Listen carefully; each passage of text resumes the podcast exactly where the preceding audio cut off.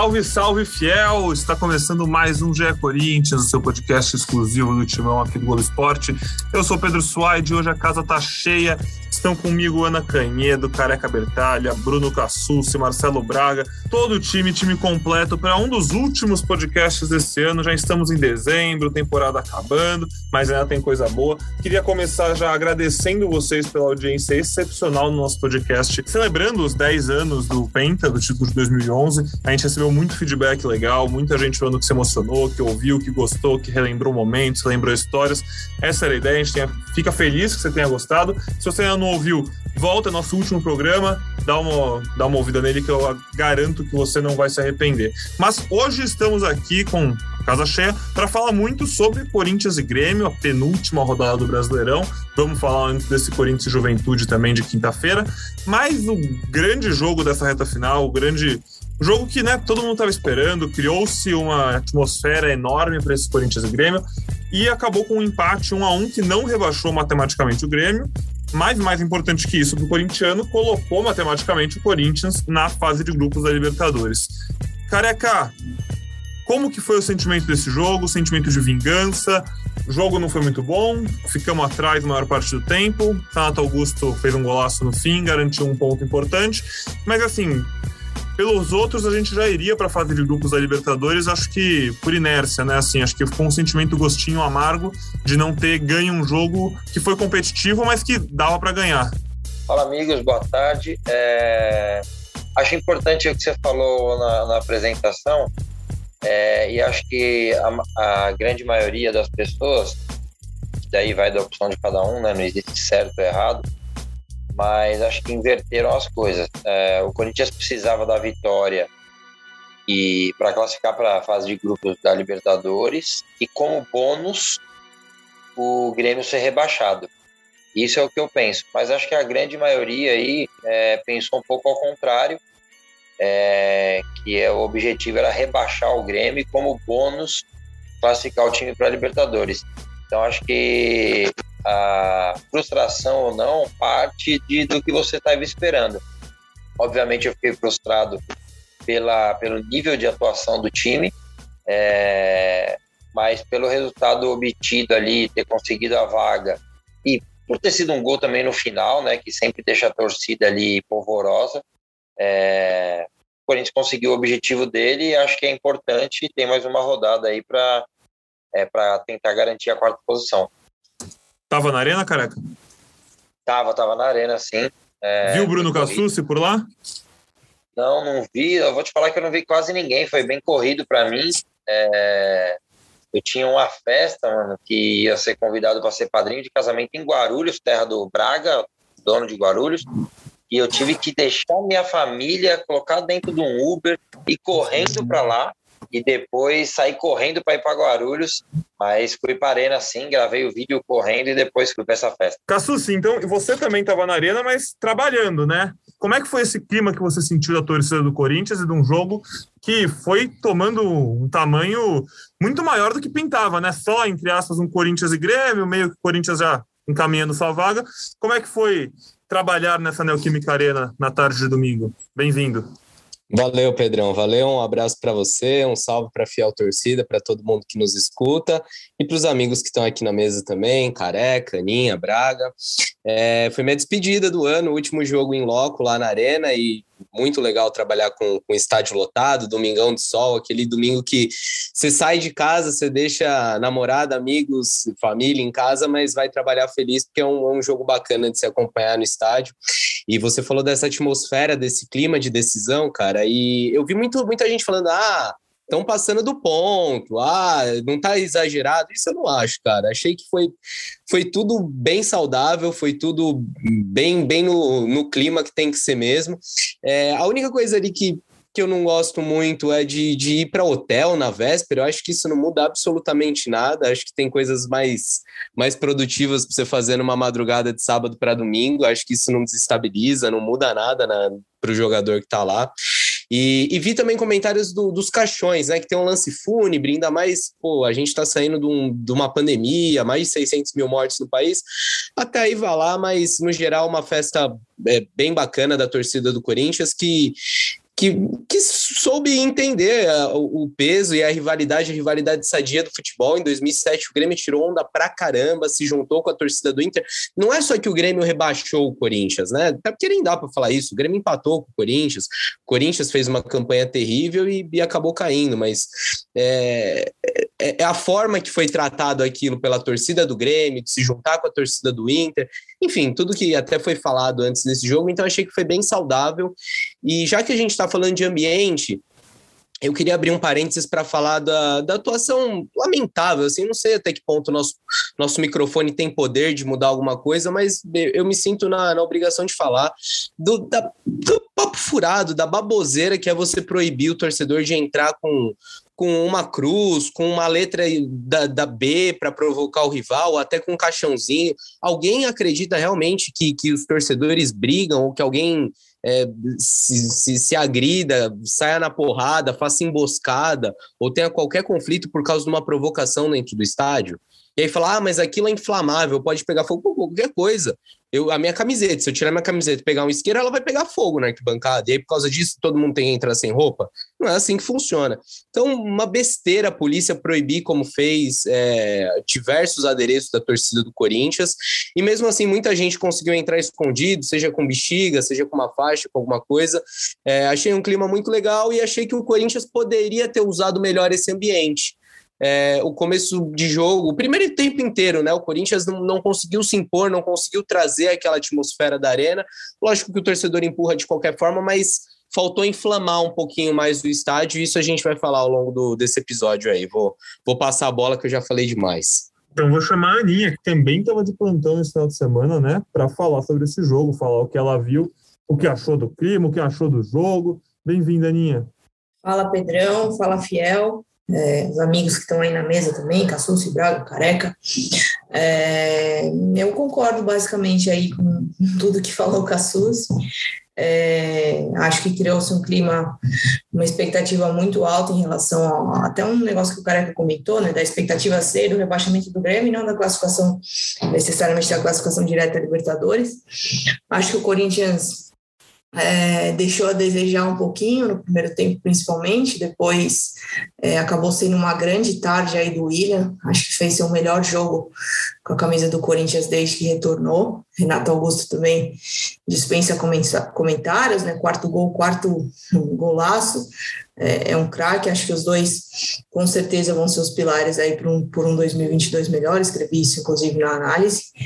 É, e acho que é isso. Não vou me, me estender muito, não mas o objetivo do Corinthians foi cumprido aí com uma rodada de antecedência, agora tem o Juventude para encerrar essa temporada, e enfim, vamos ver. Me preocupa um pouco o clima que vem sendo criado, assim, a respeito, em cima do trabalho do Silvinho, né, acho que os questionamentos eles existem, é, são feitos, mas não sei, acho que tem um, um, uma galera que talvez esteja passando um pouquinho aí do limite, acho que, é, não sei até que ponto isso é uma coisa positiva, né, porque a diretoria está com a cabeça já é, pensando no trabalho de 2022, e a gente já sabe que, que é um, um cenário que não vai mudar. O Silvinho é o técnico é, no qual o Duílio confia para a próxima temporada, enfim, não sei.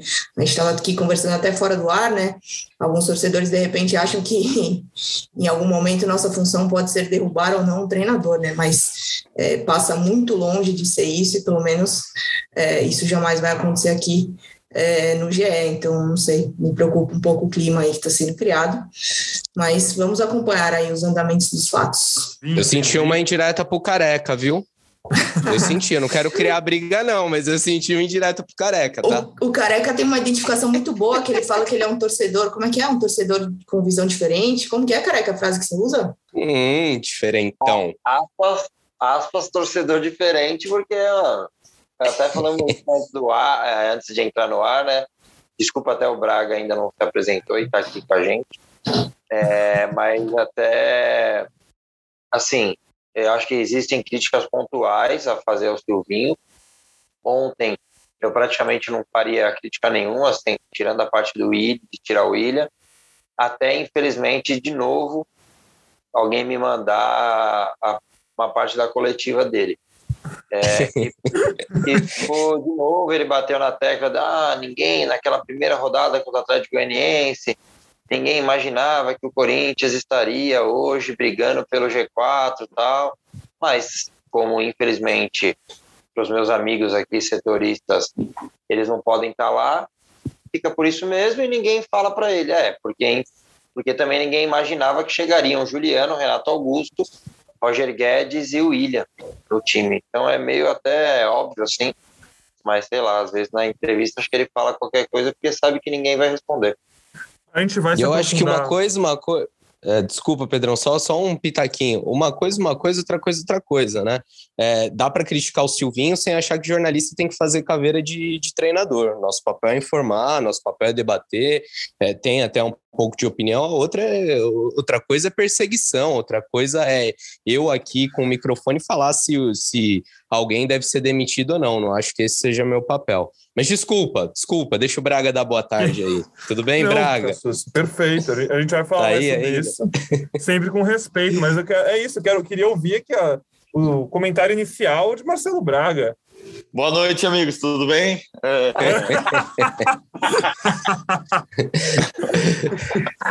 é... Boa noite. Caramba, assuntos, Duas horas é... depois. Primeiro que o Careca veio para Guarulhos, isso foi falado há 15 minutos atrás, eu me lembro. É... eu vi ele andando aqui na avenida principal com, de Ferrari, eu vi um carro muito bonito. É... O que mais que foi falado? Cassus falou dos caixões, eu também, cara, acho muito mórbido mas eu entendo a zoeira também. Adorei os fantasminhas, cara. Os fantasminhas foram demais. E eu acho muito legal. O torcedor, sei lá como é que entra com essas coisas, né? Botou no bolso, botou dentro da, da cueca, sei lá, cara, como os caras entraram com essas coisas. Passaram pela revista e, e fizeram. É, ficou um jogo, sei lá, um entretenimento legal, né? Sim. Embora, como o Careca disse, o objetivo ali era o Corinthians, era Libertadores e tal. É frustrante, né, não ter essa vitória. Mas o Corinthians ainda pode ter rebaixado o Grêmio, porque a rodada não terminou. A rodada termina hoje. É, quando o Corinthians caiu também com um empate né, contra o Grêmio, era uma rodada única, né? O jogo, todos os jogos no domingo. Então, é, tecnicamente, o Corinthians ainda pode ter rebaixado o Grêmio, mas obviamente que o, o torcedor queria ter saído de Itaquera com essa certeza de que o Grêmio caiu. É, bom, mais um comentário, o último, é, concordo com a Ana, assim, muitas vezes a gente recebe mensagens do tipo, ô Marcelo, fala lá pro, pro Duílio que já deu pro Silvinho, e tipo, a gente não vai falar, não é nossa função, a gente traz a informação, o Silvinho tá em prestígio, o Silvinho tá na corda bamba, o Silvinho, Silvinho não sei o quê, mas a gente não vai começar um movimento ou fazer um movimento para troca de técnico do Corinthians. Isso você vai encontrar em outros lugares. Aqui a gente vai trazer uma coisa mais objetiva sempre. E é isso, amigos. Um abraço. Valeu, hein? Esse foi o podcast GE Corinthians dessa semana. Bom, mas é isso. Muita gente no podcast hoje, muito assunto. É bom para bater um papo mais leve, mais descontraído. Vocês querem começar, então, falando sobre o que, meus amigos? A gente já ouviu o Silvinho, já ouviu o clima. Um, um tema que me pega um pouco é o seguinte: eu acho que essa foi ontem, nesse domingo, era mais uma chance que o Corinthians teve de se mostrar competitivo num jogo competitivo. Os jogos grandes que o Corinthians teve desde a chegada dos reforços, o Corinthians foi muito mal na maioria. Eu consigo lembrar de cabeça o Corinthians indo bem no clássico contra o Palmeiras e no clássico contra o Santos, mas contra um time bem inferior, né? Que era grande por ser clássico. Esse time do Grêmio, por exemplo, acho que de 1 a 11 é melhor que o Santos. Vai cair, vai cair, pode cair, enfim. E o Santos não vai, tá bom. Mas assim, é um time mais qualificado.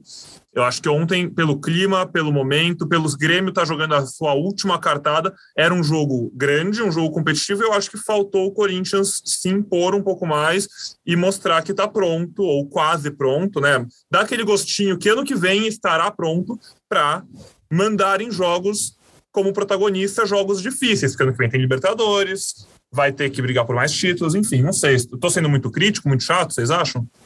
A questão é que o Corinthians não está pronto, não tem como mostrar que está pronto, sendo que não está, né? Esse, é, esse é o problema. Não, mas você acha discutir. que não podia estar tá um pouco mais pronto do que parece estar? Essa é a discussão. Deveria estar pronto depois de, de desse tempo que teve com os reforços? Um, acho que que poderia estar melhor, mas pronto, não tem como, cara. Ainda mais se você considerar que depois de 10 rodadas, o Corinthians voltou a ter os quatro reforços juntos.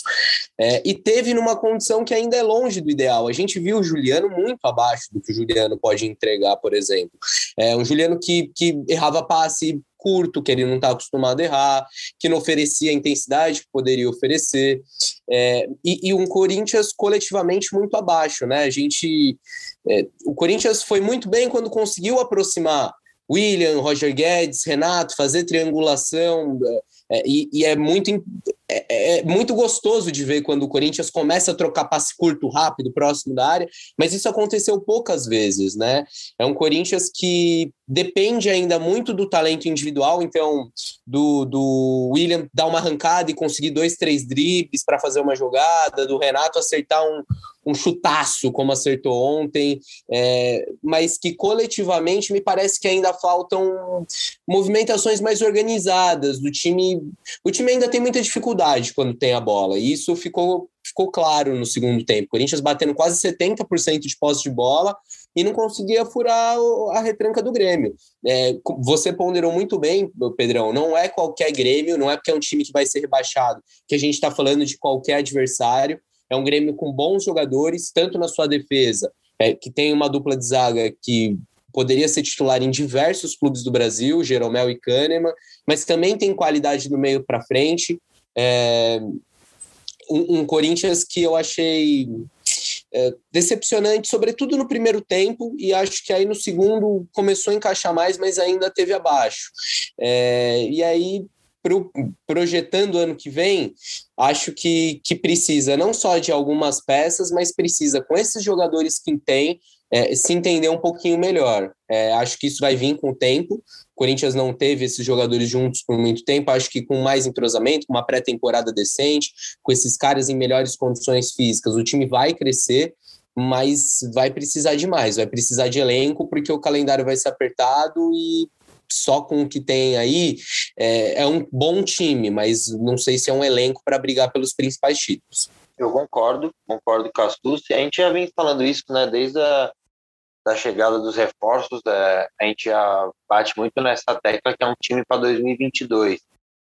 Mas também entendo o Pedro é, quando ele diz que não é que quer que o time esteja pronto, mas o time precisa apresentar mais, né? É, tem algumas pessoas fazendo algum levantamento assim de participações diretas dos, dos reforços no, nos jogos desde que eles chegaram, né? São quase mais de 20 pontos é, gol, assistência, sofreu pênalti. Obviamente o time melhorou, é, mas acho que esse time não está pronto ainda e passa muito pelo que o Castus falou. Tem uma pré-temporada, é, esses caras jogarem mais tempo juntos. E para o lado ruim, também conta esses caras num dia que eles estão mal. Por exemplo, o Renato fez um golaço ontem, mas ele não fez um bom jogo. É, o Renato errou bastante, coisa que não acontece. E daí você, aí que você vê mais como o Corinthians é, é como que é a palavra depende mais desses jogadores, porque quando eles não estão num bom dia e ontem nem Roger Guedes, nem Juliano, nem Renato estavam no bom dia, além do jogo que não é reforço, mas também não fez um bom jogo, parecia meio que aquele William contra a Rapa, que teve o Renato Augusto contra a Rapa, que já teve Roger Guedes contra a Rapa. Então, assim, é, o Corinthians precisa jogar mais coletivamente e faltou novamente no jogo de ontem. Obviamente que passa pelo Silvinho, mas também passa pelos jogadores tecnicamente errarem bastante. Juliano errou domínio, é, o Renato Augusto errou passe simples de sem estar marcado, é, aqueles lances de abrir bola na lateral que ele faz com uma, uma simplicidade que parece tranquilo de se fazer. Ontem ele errou. Roger Guedes, a bola, uma hora ele foi fazer um corta-luz, a bola pegou no calcanhar dele, subiu. Então, assim, é, o Corinthians vai evoluir, acredito, porque fisicamente vai evoluir. Esses caras não fazem uma pré-temporada. Quem está no elenco há dois, três anos e quem chegou mais ainda, né, que estava afastado bastante tempo. Só que, obviamente, espera-se mais, é, porque o Corinthians tem bons jogadores e em alguns momentos do jogo vira um time mediano é, que não condiz com a qualidade que esses jogadores têm individualmente. Sabe o que, que me incomoda? Eu sei que tem mais gente para falar, mas vou, vou até para um, um, gancho aí para vocês comentarem. É, o, o, Corinthians marca muito atrás, por mais que, ok, talvez Juliano voltando de lesão, o, o, Renato no fim de temporada, o William no fim de temporada, talvez não consiga. Tudo bem que o William ainda é meio de temporada, né? Visto que ele estava na Inglaterra. Mas ok, apesar dos pesares, a gente está em dezembro, é aceitável. É, o Corinthians espera muito. E assim, o Grêmio, por exemplo, tinha jogado na quinta-feira. É, conseguia dificultar a saída de bola do Corinthians, conseguia marcar no, no campo de ataque. E o Corinthians quase sempre é, deixa a bola e, e, baixa as linhas e espera um pouco mais. Por que não sufocar? Por que não é, tentar usar também aquela atmosfera a seu favor, tentar desestabilizar um adversário que vinha pressionado? Vocês não acham que falta um pouco isso ao Corinthians também? Essa, Cassus, eu acho que é a minha maior crítica à postura do time no jogo. Era um, era um jogo que, se quisesse inflamar, o Corinthians tinha tudo para deixar o jogo no 220 o jogo inteiro. E nas duas principais chances que teve, no primeiro tempo, quando teve aquela sequência de faltas que é um amarelo para o Kahneman, um amarelo para o Rafinha, e aí depois fica reclamando do amarelo para mais alguém, que eu não lembro quem é, que Jogo o cara Barbosa. fez duas faltas, Jogo Barbosa fez duas faltas, não deu amarelo. Essa hora, eu imagino o Careca, o Cassus que estavam lá, que a arena devia estar tá pegando fogo. Deixou ficar morna e o Grêmio engoliu a saída de bola do Corinthians. No segundo tempo, quando consegue fazer o gol e tem mais 5, 10 minutos para tentar a virada, a gente, os jogadores do Corinthians, o Cássio eu consigo citar nominalmente, mas eu, fazendo cera. Outros jogadores não tendo muita vontade de ir para cima. Então, Pedrão, é, isso não passa somente por, é, por, característica, né? Porque muitas vezes é falado, ah, mas o Jô não tem essa, essa característica, mas o Diego Souza também não tem. É, então, acho que é mais é, forma de se jogar, forma de encarar, e eu concordo com a Súcio. O Corinthians às vezes dá muito espaço é, e daí, entrando no que o Pedrão falou, aproveitar o momento. E eu só quero levantar um ponto, até para a Aninha continuar e até é, tocar nesse assunto, mas acho que o Cassu se vai falar com mais propriedade, porque quem estava no jogo ficou muito notório. O árbitro, pelo amor de Deus, hein? um banana, hein? É, deixou o Grêmio fazer o que fez. Eu marquei no relógio, 10, os 12 primeiros minutos do primeiro tempo, o jogo ficou parado seis. Ficou parado seis. Três jogadores do Grêmio caíram, ele não expulsou o Rafinha, que nitidamente foi no, no William para fazer uma falta, não deu cartão no Diogo Barbosa. Então o juiz também ajudou a amarrar e o clima ficar mais. É... Morno. Morno, exatamente. Eu concordo e concordo muito, principalmente ali no início do segundo tempo, né? Não sei se é exatamente esse momento que você está citando, careca, mas insuportável. Vendo pela TV também, acho que foi uma sequência ali de cair um atacante, caiu o goleiro e depois cai um jogador que é substituído de fato. Eu concordo muito com os amigos, principalmente no que diz respeito a não necessariamente depender só do técnico, né? Acho que tem uma, uma dependência aí também é, dos jogadores. Acho que é, os veteranos, talvez mais pela parte física, né? Ou quem está voltando de lesão, o caso ontem é, do Juliano, que estava voltando de lesão. Mas também tem algumas coisas que fica difícil você prever, né? Por exemplo, é, o Silvinho escolheu para jogar na ausência do Fagner o Du. O Du acaba participando é, negativamente do lance do gol do Grêmio, mas é um cara que o Silvinho entende, tem uma confiança maior para ser é, o reserva imediato do Fagner, mais do que do João Pedro. Aí ele vai lá, escolhe o Du, e aí o cara acaba tendo uma infelicidade. Isso acontece, é, pode acontecer com qualquer jogador, enfim. É, eu acho que é, é, uma sequência de amadurecimento também, não só do trabalho do Silvinho para a próxima temporada, mas acho que desse elenco também, com muitos jogadores à base descobertos, com muitos jogadores à base sendo usados, mas também jogadores que vão precisar aí de um tempo de amadurecimento. A gente acha que a grande discussão é mesmo se o time deveria estar mais ou menos pronto do que está agora, mas eu acho que é, ainda existe uma margem aí que vai precisar ser desenvolvida. E concordo totalmente também com o fato de que o Corinthians vai precisar encorpar esse elenco para a próxima temporada, porque vejo muito, é, acho que esse, é, esse é, é, o grande lance, vejo muito um time muito bom, mas de repente um elenco para você disputar tantas competições, um calendário tão apertado como vai ser 2022, talvez precise aí sim de mais peças. Eu acho que o Du errou tanto assim no, é, eu ia falar exatamente isso. Eu também estava revendo o lance do gol. E o, o Du pegou o Ferreirinha, né, pela frente, assim. Ele. Eu não acho que ele, que ele falhou. Eu não acho que ele é o culpado pelo gol, mas eu acho que ele participa é. da jogada, né? Exatamente, acho que a culpa do gol tem, tem gente que, que ficou com uma porcentagem maior ali. Ah, com certeza. O Fábio Santos foi, foi, seco, o Gil estava meio perdido. Xavier, né? Xavier que perde é. a bola e nem faz menção de tentar recuperar, né? Pois é, então eu achei que o Dufo ele só foi driblado pelo Ferreirinha, do mesmo jeito que vários jogadores foram driblados pelo William ali, né? Um cara difícil de pegar na, na, na verdade, eu, eu dei mais o exemplo do Du, porque teve muita gente que questionou, né? Essa escolha do Silvinho. É, ah, por que, que o Du, por que, que você vai tirar o cara do meio campo para colocar o cara na lateral? Poxa, é, o, o, cara, o treinador, ele tem que ter as convicções dele também, né? Então acho não, que... e outra, foi a chance de voltar os quatro reforços juntos, né? Que não acontecia Sim. há muito tempo, assim. Acho que foi uma decisão Sim. É, ele poderia jogar com os quatro e tirar o Du colocar o João Pedro. A questão é que o João Pedro, na única vez que jogou, também não, não ajudou muito. A gente não sabe como ele tem treinado, não sabe se, se fisicamente está 100%, mas acho que não é uma, uma decisão que, que cause tanta polêmica assim. Acho que o Du nem fez uma partida ruim. Senti um pouquinho de falta dele mais no apoio, mas na defesa, na, na maior parte do, do tempo, foi ok. Nesse, como vocês falaram mesmo, no lance do gol, nem acho que foi o maior culpado. Não, quem, quem falou isso do Du foi mais pela falta de intensidade, porque o Juliano estava voltando de lesão. É, e, e muita gente não achou necessário é, isso eu acompanho nas críticas ali que foram feitas é, na internet e tal. Não Já sai com o Juliano de titular. É, o Juli... É, ter, ter deixado o Juliano no banco e ter mantido o Du, porque o Du tinha acabado de vir do, de um jogo que ele foi escolhido o melhor do jogo por 90% das pessoas, no jogo contra o Atlético Paranaense. Então, tipo, como prêmio, entre aspas, do cara ter sido o melhor do jogo, ele vai para lateral direita é, e sai da posição onde ele rendeu bem. Então, assim, obviamente que tudo isso é falado depois que o Juliano faz um jogo ruim, é, depois que o Corinthians não ganha.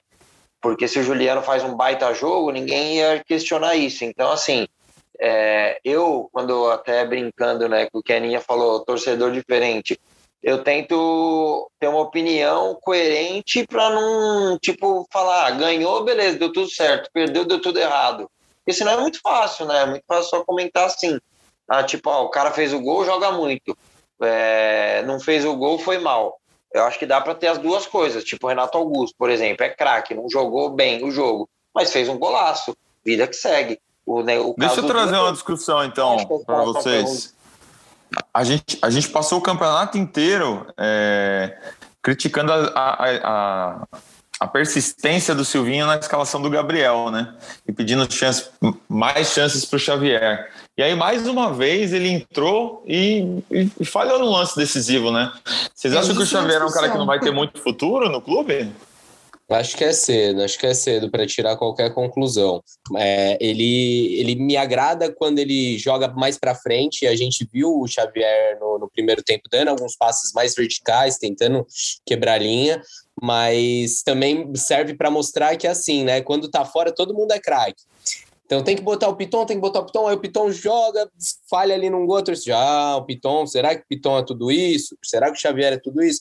Eu acho que nem uma coisa nem outra. Nem o moleque que tá no banco é um craque, o Silvinho é o maior burro da história, porque não põe o cara, e nem, nem dá para queimar o jogador por uma partida abaixo. O que eu acho mesmo, aí é um pouco de achismo, um pouco de informação, é que o Xavier não tem muita moral interna como tem moral externa, né? Acho que acontece algo lá nos treinamentos, é, no dia a dia, que não, não, faz o Xavier não convencer, porque claramente ele é a última opção, é, não treina como volante, e não sei se, se para o ano que vem tá tão nos planos assim, né? Acho que, que se tem uma fila, o Xavier tá, tá lá no final dela e a atuação de ontem não contribuiu em nada para ele, ele ganhar mais, mais espaço nessa fila.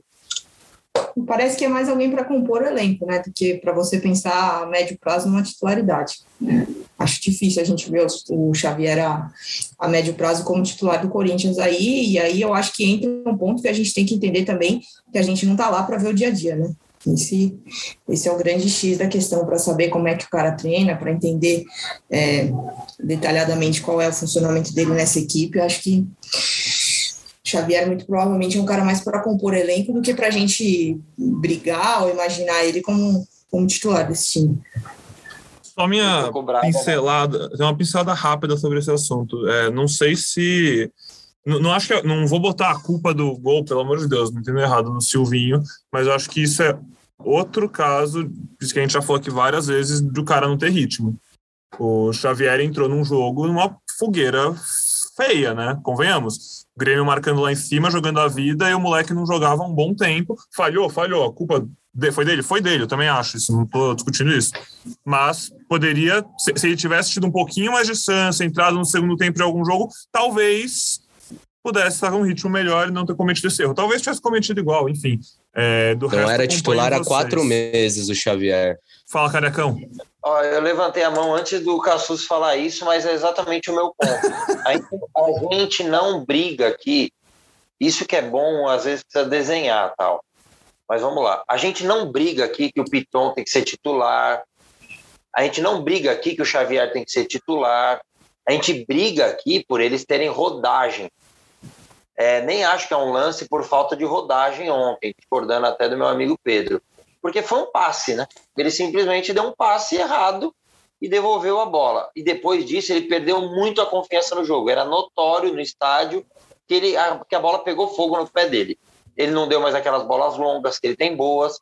E assim, na minha cabeça, eu acho que jogaria o Cantijo. No meus 11, o meu titular seria o Cantijo. É, e se ele for para compor elenco, Xavier, imagino que o Corinthians tenha um, é, jogadores para compor elenco na base. E o Xavier, acho que entra mais. Você ter o Xavier ganhando, sei lá, cinco vezes menos, dez vezes menos, sei lá, do que o Gabriel, que na minha cabeça seria para compor elenco, ainda mais o Paulinho é, possivelmente sendo contratado. Então, assim, acho que são coisas diferentes. É, e até comentando também o que o Braga falou, eu acho que é, é cedo, concordo com o Cassucci, só que assim, a gente tem que ter também a mesma paciência com os jovens, até mais do que com o Fábio Santos e com o Gabriel. Porque, tipo, o Piton errou? Errou, mas também teve coisas positivas. O Fábio Santos tem coisas positivas, mas também erra bastante. Então, assim, a gente tem que ter o mesmo nível de paciência com os dois. E se tiver que um pouco mais, na minha opinião, tem que ser até mais com a base, que é mais barata, você pode ganhar lá na frente, é, tanto tecnicamente como com a possível venda. Então, assim, não, eu não, não vou queimar, tanto que eu evitei falar do Xavier, porque realmente ele errou.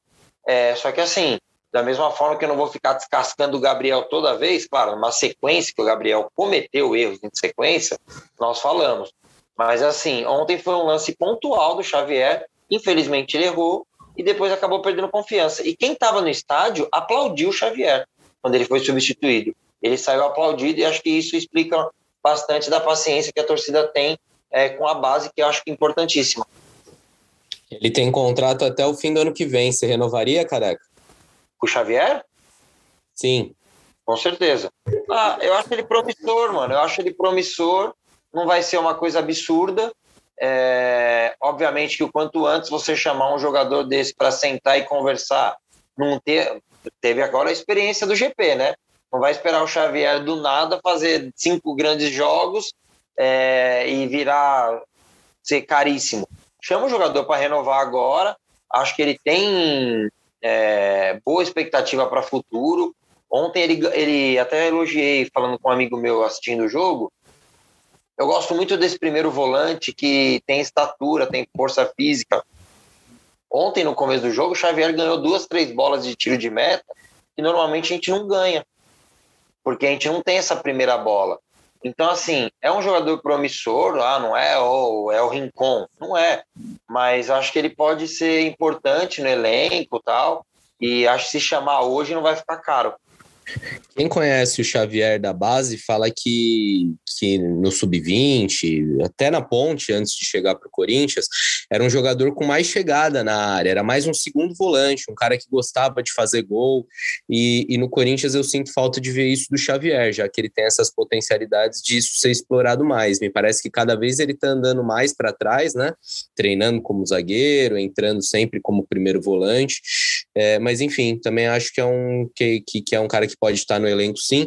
E até para complementar, além do Xavier, outros que têm contrato até o fim do ano que vem, que em breve devem sentar com a diretoria do Corinthians, tem nessa lista aí o Cássio, tem o Fagner, tem o Gil, Gabriel, Rony, enfim, tem bastante gente que, que vai, deve ser chamado em breve aí para conversar com a diretoria do Corinthians. Agora, tem um que não deve ser chamado em breve, que é o Marquinhos, né? Tem contrato só até o meio do ano que vem, deixou de ter chances depois que entrou e não correspondeu, e provavelmente daqui a pouco tá arranjando um time aí para essa reta final de contrato. É, isso até é relacionado para esse jogo, mas não, não joga faz tempo, né? Graças a Deus. Fala, Ninha. Não, eu só ia complementar que no, num passado não tão distante, né? O Cassus perguntou sobre a renovação do Xavier, eu renovaria também. E num passado não tão distante, a gente viu o Corinthians dando uma renovação automática e absurda para nomes como Matheus Jesus, né? Então, é, se pensar numa renovação do Xavier, eu vejo como natural. Aliás, desses citados aí pelo Cassus, né? Tem contrato até o fim do ano que vem, ou meio do ano que vem, enfim. Acho que dificilmente aí algum não vai ser procurado, não, porque são jogadores é, relativamente, alguns muito importantes, outros como o Rony, relativamente importantes para compor esse elenco aí do Corinthians. Para a gente já encaminhando aqui para a reta final do nosso podcast, vocês querem falar do fatídico lance de Luan e Roger Guedes que parou a internet? Vocês gostariam Sim. de. Fala, careca! Primeiro eu quero falar uh, algo sobre o Grêmio, é, que muito gremista me xingou puta, no meu Instagram particular, no Facebook e tal. É, gente, é só a voz da torcida ali, tá? É, maior respeito ao Grêmio. O Corinthians não, de, é, não decretou a queda do Grêmio ontem, mas o Grêmio está vivo, sim, mas está vivo apoiado numa porta, rodeado por seis tubarões no meio do oceano. A qualquer momento vai. Eu vi que deixou o Corinthians deixou o Grêmio na beira do, do, do, do penhasco com, com o olho vendado, mais ou menos isso. É, é questão de tempo. Aquele, aquela volta para a morte, sabe? Que falam, chega, fala, ah, não sei o que, vai. Pode ser até hoje, né? Inclusive hoje, dependendo do que acontecer, vai ter rival aí, meu Deus do céu, hein? É, Abriram uma faixa na arena que, que 2007 estava pago. Acho que tá pago no, no crediário, né? Tá pago no a, a, a prestação aí. aquele jogo também impactou e no, e no podcast com, com o Finazzi, aqui a gente até comentou, né? Que na verdade a gente já considerava a queda contra o Vasco, né? É, mas todo mundo que tem me xingado, eu tenho respondido com carinho. Mentira, eu só estou mandando a foto de gremistas e colorados reunidos e essa, acho que essa foto já, já é autoexplicativa. Sobre o lance do Luan, que eu quero falar, é o seguinte. É, eu já falei algumas vezes aqui, e até vou boleirar, eu jogo bola e sou dos bons. Jogo bem mesmo, jogo bola. E... Ai, meu Deus do céu. É, é, isso, é, é, é, é por isso que ele é o torcedor diferente. É, é verdade. É Ele é torcedor, jornalista vem, e jogador. Ano que, Tudo... ano que vem, ano que vem, eu estou esperando aí eu, a diretoria me chamar para uma renovação, mas ano que vem, se Deus quiser, vai ter aqueles campeonatos de, eh, da imprensa, vocês me chamam e nós vamos chegar. Então, mas agora, tipo, as brincadeiras, é o seguinte, o lance do Luan, gente, é o seguinte: três, é, o Luan, quando ele pega a bola, não é a característica do Luan, ele dá uma baita arrancada.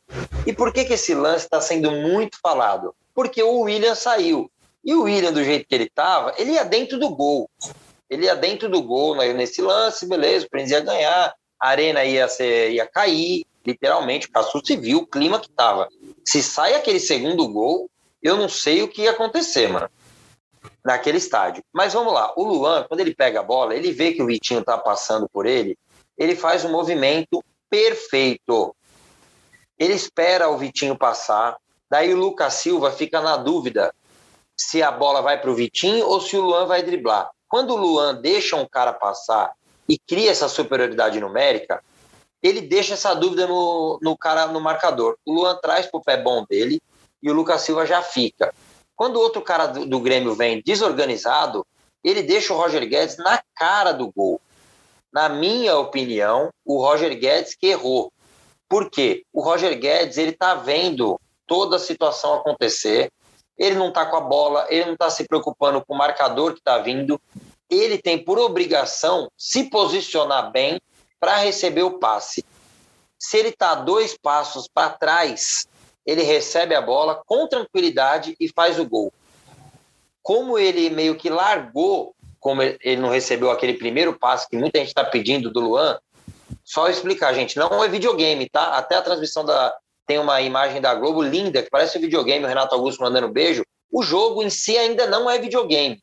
Não dá para você dar um passe, Ctrl L, sei lá o quê, e deixar o cara na cara do gol. Então o Luan fez a jogada perfeita e o Roger Guedes se posicionou mal e ficou impedido, na minha opinião. E se invertesse os papéis? E se invertesse? E se, e se quem recebesse a bola fosse o Luan e perdesse? Se o Roger Guedes tivesse preparado a jogada. É Iam matar o Luan. Sim, eu acho que o Roger Guedes erra sim quando ele não controla a passada, um negócio que é bem difícil de fazer. E eu entendo quando o Careca fala que é, o Luan ele segurou um pouco para pensar, mas eu acho que ele segura demais a bola. Eu acho que tem um momento ali que ele tinha que ter tido uma definição um pouco mais rápida. E, na minha opinião, ele poderia ter tido uma definição que não era passar para o Roger Guedes, era tentar entrar na área e finalizar. Então. Eu pensei nisso é, também. Eu Achei não consigo ver o, o Luan como assim é, isentar ele de erro, não. Eu acho que ele demorou demais. Eu entendo que ele tinha que carregar e eu entendo que ele gera uma dúvida no marcador quando ele carrega e deixa um cara se aproximar pela esquerda e outro pela direita. Tanto é que o Roger Guedes, mesmo impedido, recebe livre.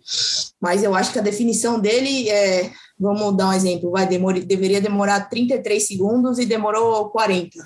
Eu acho que ele podia ter definido mais rápido e de repente ter ido para cima da marcação para fazer a finalização ele mesmo. Então acho Cara, que assim, e se ele agora, faz o gol ali, né? É. Que, que ia virar Agora, Luan assim, rebaixando o Grêmio, essa Nossa. história. Não, incrível. e que, que ia virar arena, cara? Porque no gol de é. empate, aquele estádio já parecia que ia cair. Eu imagino se virasse que já tava com o é. sinalizador aceso, tava, tava uma bagunça, cara. Ia ser, ia ser o roteiro que o torcedor queria, né? De, de explosão mesmo no final. Lógico, outro roteiro possível imaginado pelo torcedor era aquele de, de enfiar o dedo na ferida mesmo, de gritar olé desde o começo, mas não foi isso que se desenhou. Se viesse a virada no final, seria, se não perfeito, quase. É. E outra coisa, só para completar o raciocínio nesse lance, é, criticar o Luan não quer dizer isentar o Roger Guedes de erro, né? Uma coisa não anula a outra. Mas, enfim, é, acho que foi o grande lance da partida, né? É, eu, eu entendi você, Aninha, é, mas assim, eu não vejo nenhuma, nenhum erro do Luan no lance. É, porque ele deixou o jogador na cara do gol. Ele não tinha ninguém perto, o Roger Guedes domina errado, porque a bola vem perto dele. Se ele está dois passos para trás, ele entra meio que. Em, ele entra já dominando para frente. É, não daria tempo do cara chegar. Então, assim, eu, na minha cabeça, eu acho que o Luan ele pensou a jogada inteira para chegar no Roger Guedes. Então, mas é... se ele é. toca três segundos antes, é, independente do erro ou não do Roger Guedes, o Roger Guedes poderia dominar errado, mas dominaria errado sem estar impedido. Então, mas será que o Roger. Mas assim, aí que entra é, a, minha defesa ao Luan. E, vocês sabem aqui que eu tenho muito mais motivo para defender o Roger Guedes do que o Luan. É, assim, quem tem que se posicionar é quem está sem a bola. O cara que está com a bola, ele não consegue ter toda essa visão se o cara está impedido ou não. Quem tem que se posicionar e para receber, por exemplo, o Pedrão aqui, que é expert em basquete o cara que está para receber a bola, ele tem que fazer um movimento assim para esperar a bola, porque ele está pronto para receber. É, é, basicamente esse lance do futebol. O Roger Guedes tem que se, porque ele está tendo ali a visão, ele não está com a bola, ele não tem ninguém marcando ele, tudo diferente do Luan. O Luan tem que se preocupar em só dar o passe. Quem tem que estar tá apto a receber o passe é o Roger Guedes. O, além desse lance, né? É, poucos minutos antes, o, o Mosquito teve uma chance boa, né? o Vitinho deu uma virada de jogo para ele. Ele limpou a marcação e pô, quase saiu o gol. Achei que o gol poder, poderia ter saído ali também. Eu achei que o rebote ia cair no pé do Luan, cara. Quando eu vi a jogada desenhando, ele bateu o rebote, o Luan entrando na área, eu falei, é agora. E ainda o Luan teve a outra chance mais pro fim. Mas foi por pouco mesmo. Mosquito é Já que a gente tá bola, falando né? de, já que a gente está falando de boas chances, só desculpa. Uma que, que vale menção também é aquela do William, tabela com Renato Augusto no primeiro tempo, coisa linda. O árbitro marca impedimento, mas eu tenho para mim que se, se a bola entrasse, o VAR daria o gol, porque pelo menos na câmera que a gente teve ali da transmissão, parecia a mesma linha. uma jogadaça, infelizmente o William, não sei se foi o posicionamento do corpo, acabou tirando um pouquinho do goleiro demais, mas jogadaça, das poucas vezes que o Corinthians conseguiu envolver de fato ali com a bola no chão e entrar na área do Grêmio. O William é o único do quarteto que ainda não fez gol, né? É isso que eu ia falar, e teve, ele teve um lance também num jogo, se não me engano, foi um jogo passado, que foi na Arena também, que ele teve uma chance, estava impedido, mas ele faz a finalização normal e também não consegue fazer o gol. Vejo o William mais como um velocista e driblador do que necessariamente um finalizador, né? Não sei. Não sei. Sim. Ah, ele bate, bem, ele bate muito bem de fora da área, né? Ele teve bateu de canhota, uma de fora da área também, que foi perigosa, bela defesa do Gabriel. O gol dele tá, tá bem maduro, né? Tá para sair. A gente não sabe, quer dizer, até perguntar para vocês. Corinthians deve ir com força máxima no próximo jogo contra o Juventude? Já temos alguma informação sobre isso? Ou será que o primeiro gol do William obrigatoriamente fica para a temporada que vem? Eu imagino o, o Corinthians seu... com força máxima por, por conta da coletiva do Silvinho. Desculpa te interromper, Cassus, mas por, por, pelo que disse o Silvinho na coletiva, né? Descartou totalmente a possibilidade de dar férias antecipadas ao elenco, é, citou que quer terminar em quarto, em quarto lugar no Campeonato Brasileiro, então para isso o Corinthians, para não depender de nada mais, né, precisa ir lá e vencer. Então eu imagino o Corinthians com força máxima assim, férias só depois desse jogo.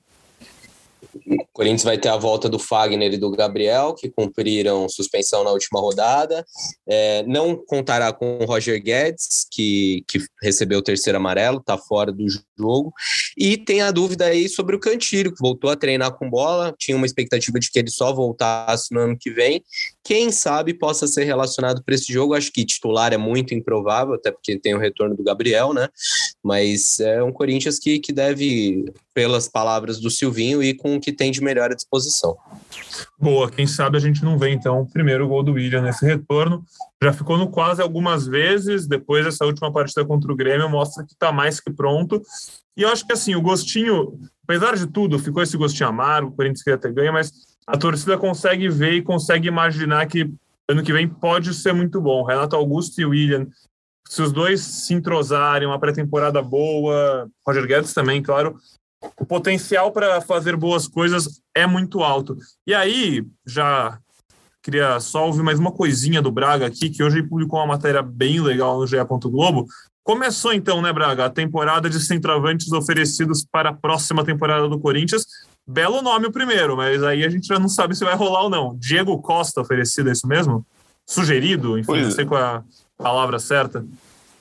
Pois é, Pedrão, foi mais uma, uma sugestão. É, vou contar como é que surge a, como é que surgiu essa história. Eu tenho, eu tenho umas é... sugestões de nome também aqui. Pode.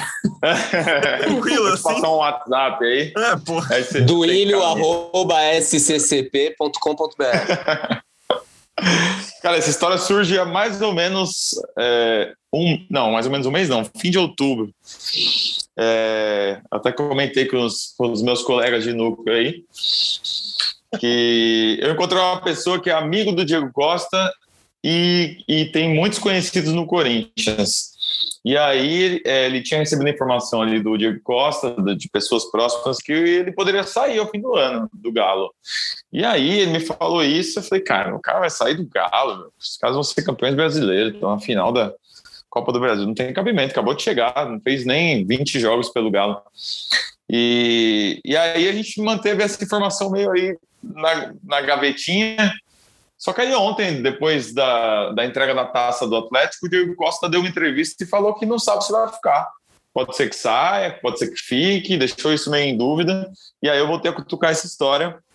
E aí me confirmaram no Corinthians que realmente é, uma pessoa sugeriu o nome do Diego Costa no Corinthians e que aí eles começaram a, a ver umas informações. Só que é um jogador que tem salário bem alto, é, até me falaram o valor, mas não vou falar porque não, não cabe. É um salário mais alto do que o dos reportes que chegaram agora no meio do ano. E é um jogador que ainda tem contrato, né? Ele tem contrato de um ano com o Atlético ainda, até o fim de 2022. Então, caso resolva sair, provavelmente deve ter uma compensação para o Galo ali e tal.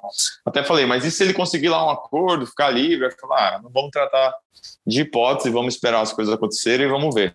Acho que não vai dar negócio com o Diego Costa, mas é um primeiro nome que mostra que o Corinthians está de olho em gente grande, gente de nome.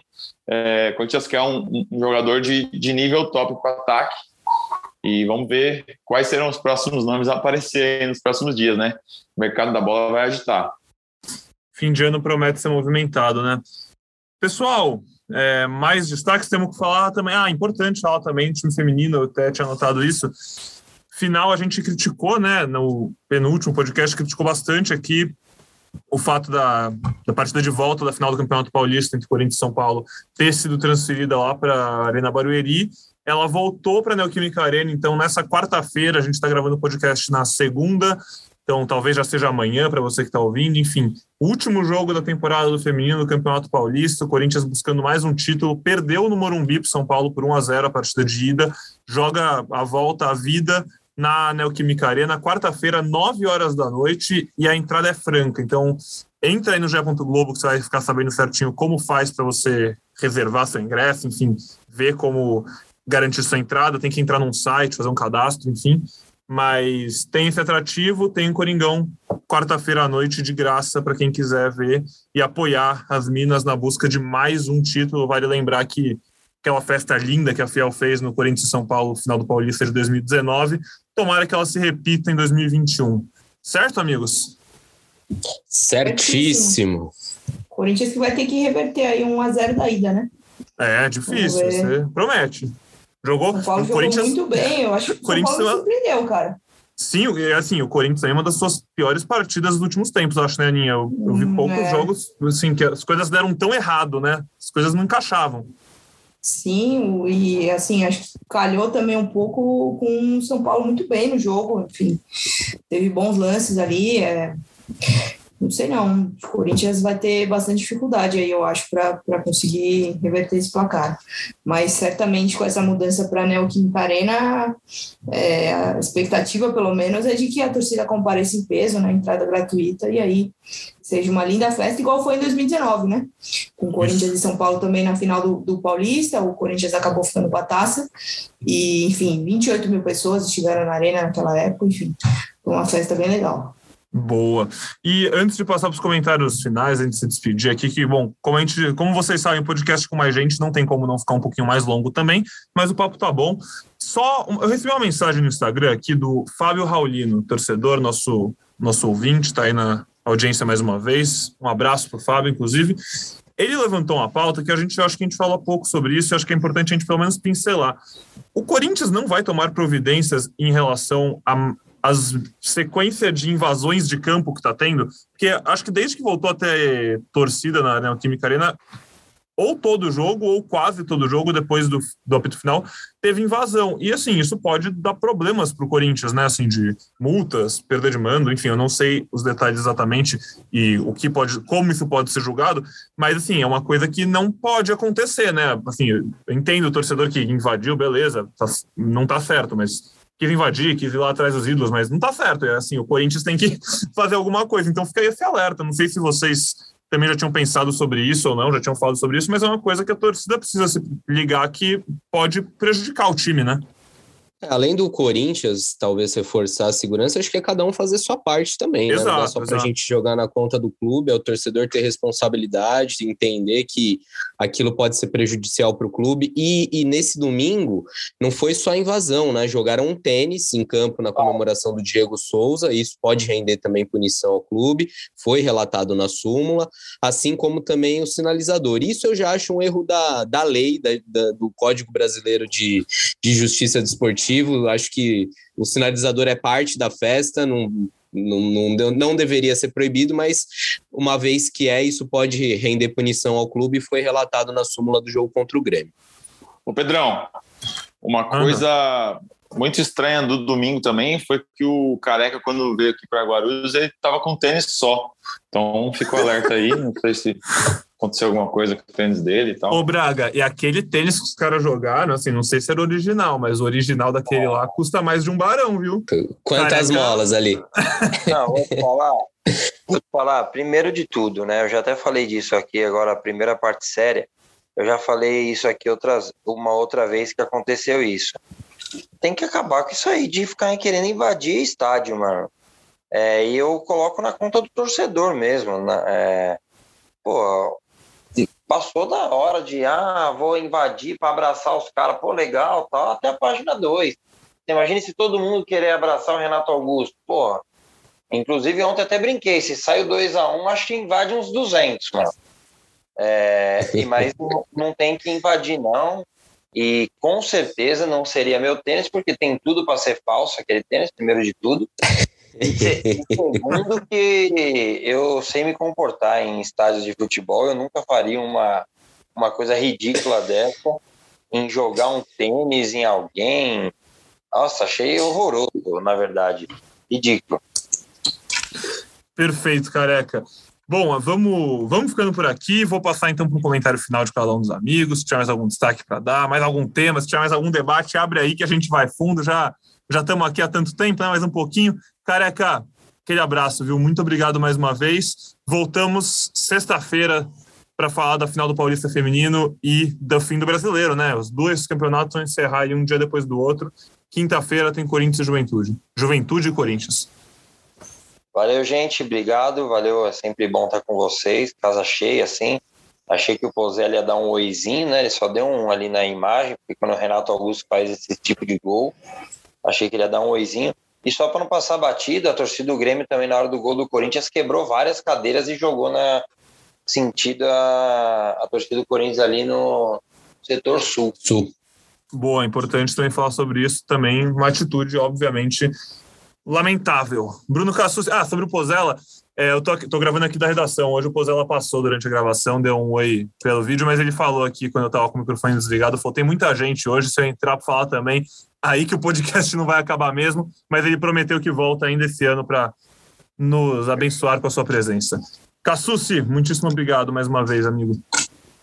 Estrela, Popô, né? Menino só faz documentário, só produção especial, mas um dia ele vem aqui. Eu sei que ele escuta a gente, pelo menos.